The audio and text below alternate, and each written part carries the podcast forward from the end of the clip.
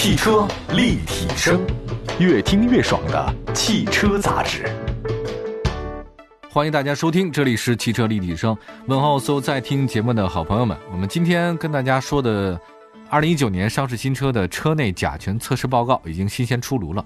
我们的小编呢也特地的说，让我们关注一下。那好，我们来看一下啊，这个太有意思了。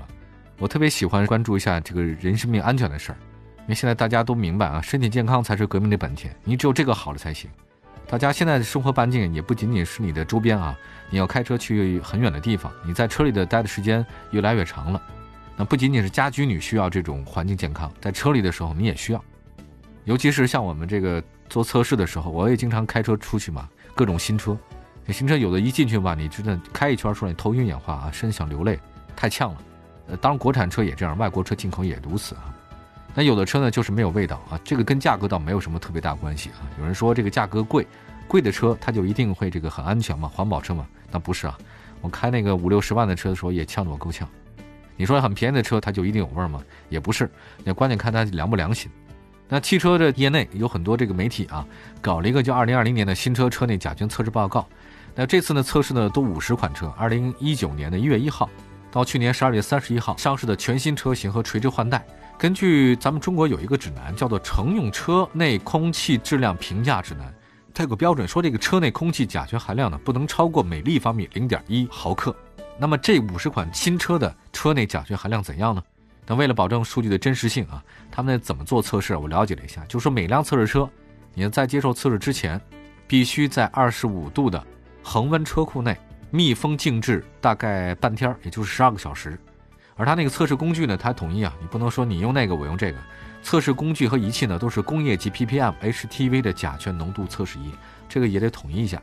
其实这里面还有一个事儿呢，我觉得得说一下，就是因为现在新车的车龄啊，这个年纪还不太一样，它有的是上市半年的，有的上市一个月，你而且它那个用车频率和车内通风状况也不太相同，对吧？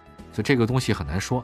所以这次呢，只是说这个车内的甲醛测试报告仅仅是个参考，你觉得它有一定指导意义倒是有，你要拿着它作为说索赔或者说其他的这个东西，那就不严谨了，它它不太科学。如果你真的是要进行相关的东西，一定要以国家权威认证机构为主啊，这个只是媒体测试。那其实去年的话呢，曾经有人做过一八年上市的三十六款新车测试车内甲醛，呃，当时有一个数据我记得特别深，就是三十六款车，啊，新车啊，二零一八年的三十六款新车里面，平均车内甲醛含量到多少呢？是一立方米零点一五四，这就高了呀，因为国家的标准是每立方米的话零点一毫克，二零一八年是每立方米零点一五四，就多了，就超了将近百分之五十啊。那今年五十款新车。你猜，各位最后得到结果是平均车内甲醛含量已经降到了每立方米零点零八毫克，这个很厉害了。我觉得尽管测试方法呢会有些改进或提升，但是今年的新车成绩会更好，二零一九年会相当好的。我们来看一下豪华车品牌，这个大家也比较关注啊。我刚才不是说嘛，就是说你觉得是不是越贵的车这个就没味儿嘛？还真不是。我我曾经测过一个非常有名的 BBA 的车型里面啊，进口车型从国外到中国来没有太长时间，我算是拿到开了很兴奋。他开了大概一个中午的时间，我下午头疼啊，就想吐，那个味道实在是太难闻了。我不太明白那是什么原因。后来一查，还真的可能是车里的一些配件这个有问题，有可能是有沥青件之类的。这次呢，这个测试的新车当中啊，它有 BBA，有雷克萨斯，不仅有一线品牌，还有二线的，像什么林肯啊、路虎啊、沃尔沃，还有凯迪拉克都有。那其中新车的甲醛含量平均，这些车辆是每立方米零点零八二毫克。而其余的三十七款非豪华车品牌的车内甲醛含量平均是每立方米零点零九。那如果从数据上来看呢，豪华车跟那些不豪华的车型，它们之间的甲醛含量每立方米呢差零点零零八毫克。我觉得这个基本上就没什么太大差别了，零点零零八毫克每立方米不能说忽略吧，这还是有的。那由此可见呢，传统豪华的这种品牌的新车车内的甲醛含量。尽管相对于非豪华品牌略占优势，但其实也差不多。就是现在大家也就不要迷信啊，因为现在都全球统一化采购。就主机厂他们负责什么，可能很多朋友都不知道。很多键盘车神们哈，我很佩服你们。还有很多这个小白们，你们就忽悠吧。主机厂它往往有的时候它不是负责全部的啊，不是说这个奥迪车出来，或者说宝马奔驰车出来，这里面所有的东西都是奥迪、宝马、奔驰的，这个真的不是的。当然了，你有实力的汽车的主机厂，它能涵盖的比较多一点，但很多需要配套，比如说那高天气囊门嘛。我举例来讲啊，这个一个气囊的话，导致全世界那么多的这个汽车企业搞召回啊，它包括不仅仅是日本的啊，日本首先全军覆没了嘛，那还有宝马也有啊，它是全球采购化，座椅也是全球采购，这个变速箱也是，因为真正能生产变速箱的企业可能也不是特别的多，还有发动机也是一样，对吧？你屈指可数也就那些公司，所以总的来讲，它真的是一个全球采购。既然是全球采购了，它不能说我给你发的我这个环保就不好，给你发的我就环保就好，可是差别真的已经越来越小了，因为现在是全球采购趋势嘛，对吧？你很难说清楚你的东西到底从哪来的。就是我们老说这个抵制某货，抵制某货，我觉得你真的抵制是他的吗？我觉得你用脑子想想，怎么可能？他这个东西已经很复杂了，但没准是那个设计人员是我们的，生产人员是他们的，质检人员是他的，采购原材料就是谁的，都是多国部队，你很难搞清楚是一个人搞出来的，那不可能。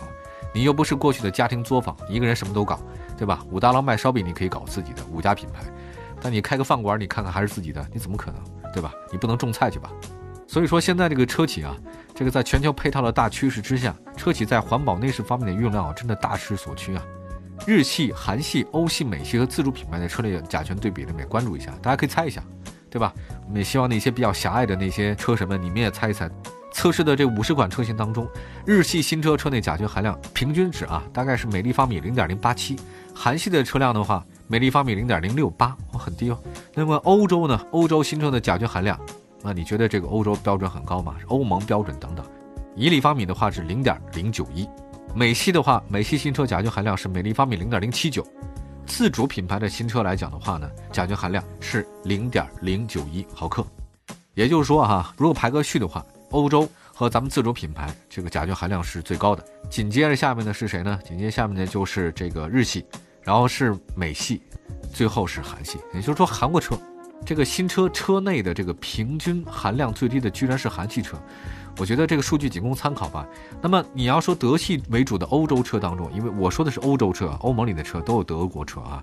你有沃尔沃这样的环保算是模范生吧，对吧？但是整体而言的话呢，欧洲车车市的这个环保性好像并不是很优秀。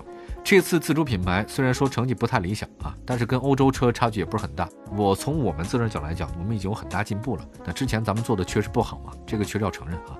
在车辆环保方面的话呢，现在咱们跟欧洲一样，进步很快。汽车立体声，关注你的汽车生活。您的爱车情报站，会新车，私车定制，会买车，会客厅大驾光临，庖丁解车，精准分析，会拆车大师来帮您，会用车。自驾上路会玩车，我们都是汽车人。接下来的时间呢，我们再说说去除甲醛能力吧。我们刚才说到了这些数据啊，去除甲醛哪家强啊？这要找活性炭和柚子皮。很多普通车主啊，对于这个活性炭和柚子皮的吸附甲醛能力啊，我觉得它是有迷信的啊。那测试的时候呢，有些公司他们也做了一下测试，结果发现啊，你说这活性炭和柚子皮哪个更有用呢？根据测试想看。其实都没用啊，想不到吧？柚子皮肯定是没有用的，这个是铁定的啊，它只能是掩盖这味道，就相当于法国人他们最早发明很多香水嘛。为什么欧洲人香水搞那么香？它本身体味就大嘛，对吧？它汗腺比较发达。那中国人那不要搞那么香，呛死你。但这我们本身汗腺就小，汗毛也比较少，出汗少，自然它就不需要那么香，花露水就好了，Six God 就够了。那这次呢，也发现活性炭呢应该是具备这种能力的啊。之所以呢，这次没有出现作用，据说它不是活性炭，只是普通炭球。这个意思是提醒什么？你不要以为它卖的活性炭就是活性炭，有可能它那个炭包里面的只是一个炭球，烧白的那个木炭啊，它根本不是活性炭，它没有吸附能力啊。活性炭是什么？它表面活化处理了嘛？它就是表面活化处理的木炭。只有那些采用特殊化学活化剂处理过表面的碳才叫活性炭，它有甲醛吸附能力。你们家那烧烤那个炭没有任何能力。市场上面所谓带引号的活性炭，没有经过化学活化处理的普通木炭没有作用，而普通的消费者，别说普通消费者，专业的人他你也完全用肉眼看不出来，你普通碳和活性炭的大概区别，你想看过去它有个包嘛，给你缝在里面，你也看不见。那你要说到底有没有用呢？你要买真正的活性炭是有吸附能力的，但是它吸附有饱和度，你吸附很长时间之后的话，它就没有作用了，你必须拿到外面晒啊，或者说进行其他的处理，然后才有作用。根据现在空气工程师的说法，车内去除甲醛最好的方法是什么呢？各位是通风，就是在车内使用甲醛去除的这种去除工具啊，香氛有这样的，化学反应中和车内挥发的甲醛，把它去除掉才可以。当然，你要说最好的方法是什么？我听到一个最好的方法就是暴晒，然后呢，把那个车门打开，这个通风，啊，这个是特别好的。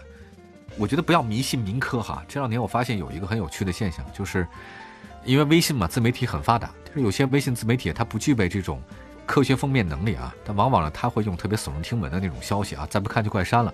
什么央视已经报道了，还有包括什么知道这个多活好几年之类的东西，他转的特别多。我爸我妈那个家庭朋友圈里也很多，但这个东西是民间科学，不要信啊，要相信正经的科学报道，要相信那些这真正的专业人士才是对的。因为我发现很多这个民科，他们的这个标题很耸人听闻，但是他们逻辑啊真的是很差。你这但凡有过一定的专业素养训练，或者说独立思考能力，都能分辨出来哪个是真的，哪个是假的。好吧，今天就说这么多啊，就是希望各位关注一下科学统计，我觉得才可能是唯一的你生存硬道理。祝福大家都能够平安喜乐、健康长寿，也祝福您的爱车没有甲醛。感谢大家收听今天的汽车立体声，我是董斌，下次节目再见，拜拜。